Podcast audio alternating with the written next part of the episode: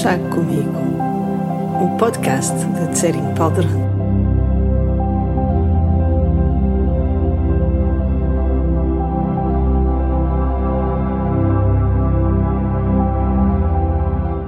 Estes episódios de podcast são chávenas de chá que eu partilho com os meus amigos, as pessoas que se conectam comigo e com a minha maneira de explicar o Dharma, com o meu entusiasmo pela vida com os meus momentos de insustentável ternura. Então, se aqui está e se tudo isto ou alguma destas coisas uh, faz sentir ou a faz sentir uma ligação, seja bem-vindo ou bem-vinda a mais um chá comigo.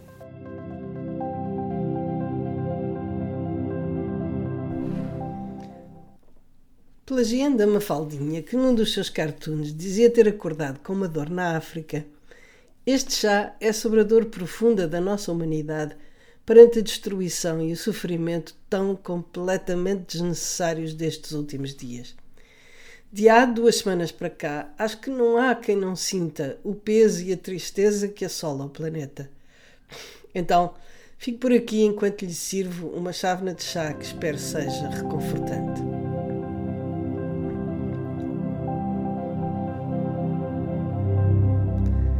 Há umas quantas chávenas atrás, houve uma que eu chamei Éramos Felizes e Não Sabíamos. Foi há um ano e nela eu referia-me a todas as mudanças que a pandemia trouxera à nossa vida e à necessidade de vivermos plenamente cada momento.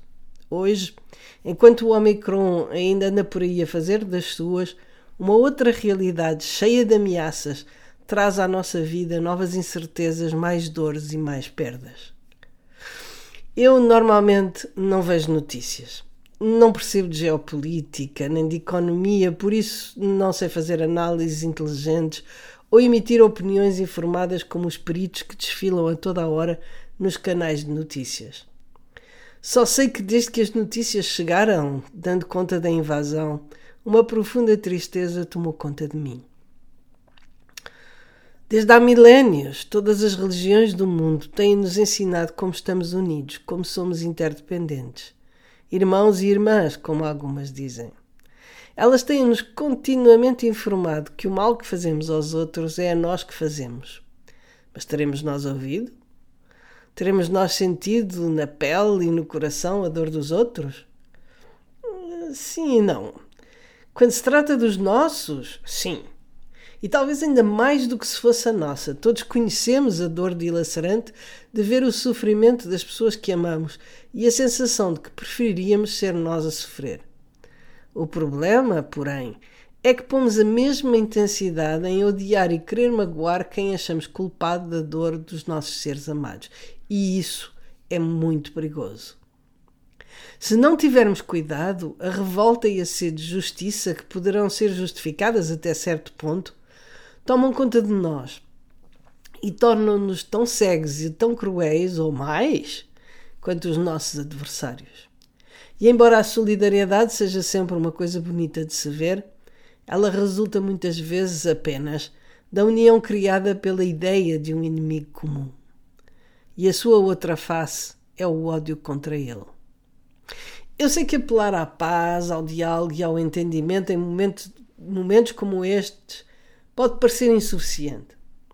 Mas a verdadeira questão, porém, é não, não é saber quem tem razão, nem mesmo, eu sei que isto é horroroso de se dizer, nem mesmo quem está a ser injustiçado, quem é o opressor e quem é a vítima, mas como evitar a escalada de violência e de destruição que não beneficia ninguém, nem a curto, nem a longo prazo. E é por isso que a diferença entre a empatia e a compaixão é tão crucial. À primeira vista, podem parecer a mesma coisa, a reação ao sofrimento alheio. Mas na prática são coisas bem diferentes com resultados potencialmente opostos. Isto porque com empatia juntamos-nos ao sofrimento dos outros, mas ficamos tão envolvidos que não conseguimos ser realmente úteis, enquanto que com compaixão distanciamos-nos da emoção para nos perguntarmos o que podemos fazer para ajudar. Vale a pena apontar pelo menos quatro diferenças fundamentais. A primeira é que a empatia é impulsiva, ao inverso da compaixão, que é intencional. A empatia é uma reação automática da mente que nos faz sentir as emoções dos outros com o mesmo grau de intensidade e, por vezes, de falta de discernimento. Quando estamos sob a influência das emoções, não conseguimos raciocinar com clareza, de forma que os sentimentos, pensamentos e decisões que tomamos são gerados principalmente de forma inconsciente. As decisões que tomamos com base na empatia não ponderam consequências e são muitas vezes completamente desproporcionadas e eficazes. A compaixão, por seu lado, ao distanciar-se da emoção pura, é muito mais reflexiva e deliberada. Os sentimentos, pensamentos e decisões nascidos da compaixão passam pelos filtros da consciência, são processados por coisas como valores, princípios de ética, de justiça e de universalidade, o que significa que são muito menos parciais, muito mais sábios e universais e muito mais eficazes. Com compaixão, ponderamos as consequências das nossas ações e procuramos soluções que minimizem os resultados negativos e otimizem os positivos. A segunda diferença é que, enquanto a empatia divide, a compaixão é unificadora. Como já disse, a empatia é a tendência para nos juntarmos ao sofrimento dos outros, principalmente daqueles que estão próximos de nós. Movidos pela empatia, somos capazes de grandes sacrifícios e mesmo de dar a vida por desconhecidos, desde que eles sejam reconhecidos como fazendo parte do grupo. Mas quando se trata de ajudar os que estão fora do grupo, não estamos tão prontos. Estudos recentes revelaram que a empatia desencadeada pela conexão social torna mais provável a desumanização dos indivíduos pertencentes a um grupo externo. No extremo, a empatia pode alimentar a aversão daqueles àqueles que são diferentes de nós.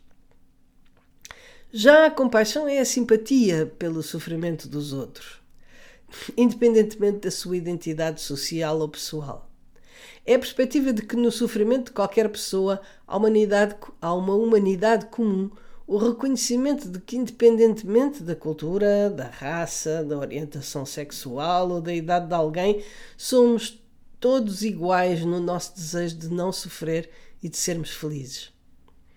A compaixão exige que nos elevemos acima dos preconceitos e do partidarismo para vermos todas as pessoas como seres humanos com o mesmo valor. A terceira é que a empatia é paralisante enquanto a compaixão é proativa. Embora a empatia seja o ponto de partida para a compaixão, podemos ficar presos nela. Ficamos assoberbados com o sofrimento alheio e, se não fizermos nada para o remediar, a empatia pode tornar-se em ruminação, aflição e desânimo.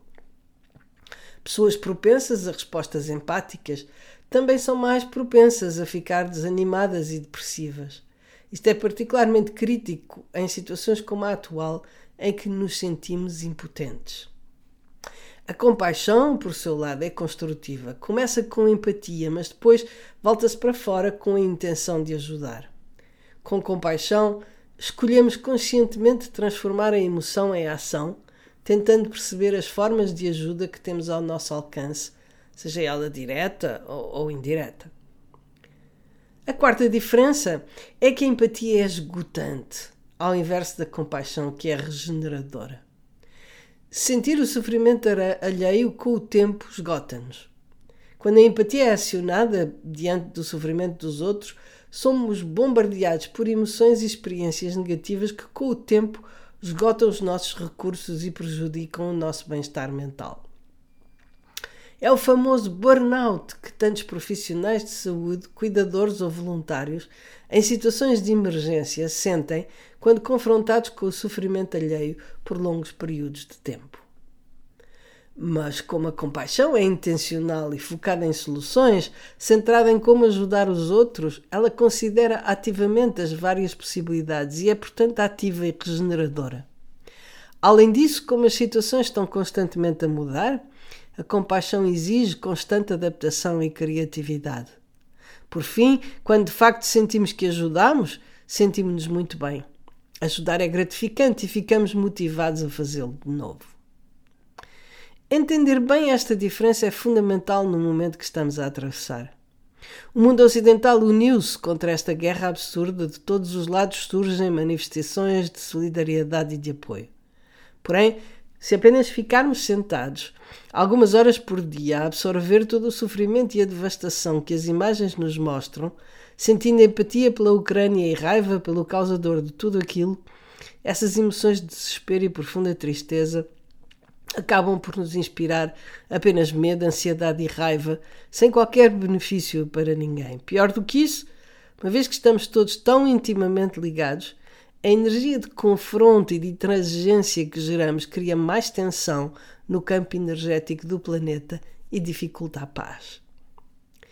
Mesmo que não possamos fazer mais nada, podemos contribuir para a paz mantendo-nos em paz nós mesmos.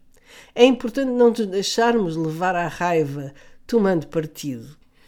O escritor russo Maximilian Voloshin escreveu quando a guerra assola a Terra, dividindo a humanidade em duas fações irreconciliáveis, é necessário que alguém reze por todos os que estão em guerra, amigos e inimigos.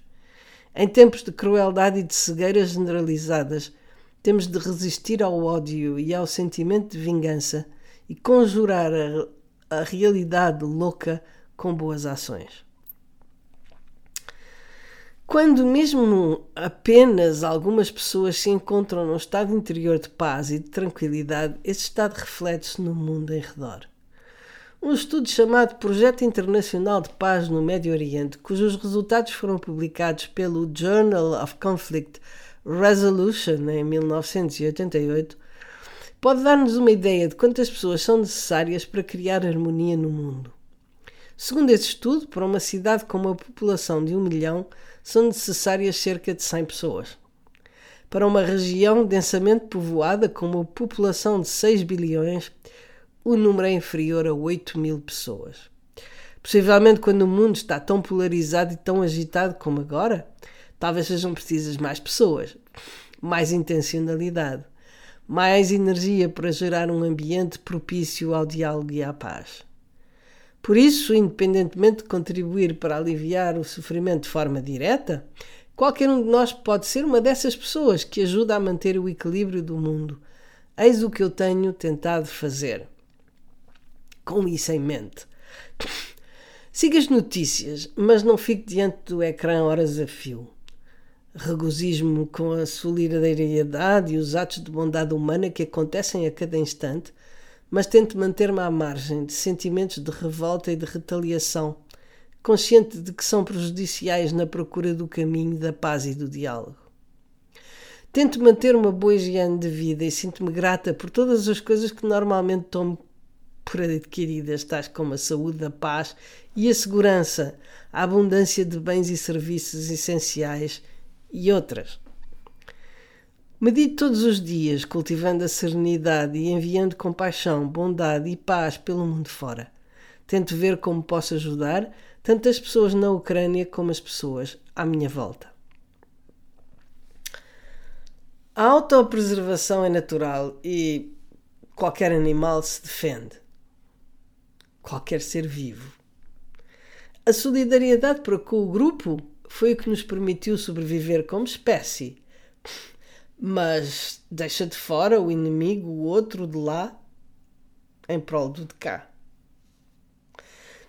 Talvez tenha chegado um momento em que essa lealdade e empatia pelo grupo, sobretudo quando ele é definido por um inimigo comum, têm de evoluir para um sentimento mais universal de compaixão unificadora. Aquilo que foi outrora apanágio de líderes religiosos e alguns seres humanos excepcionais já não é opcional. Talvez tudo isto esteja a ser o rito de passagem, a evolução necessária para a nossa sobrevivência. Ou evoluímos para a compaixão, ou deixamos de existir. Então a proposta é: sejamos o fermento dessa transmutação e comecemos agora.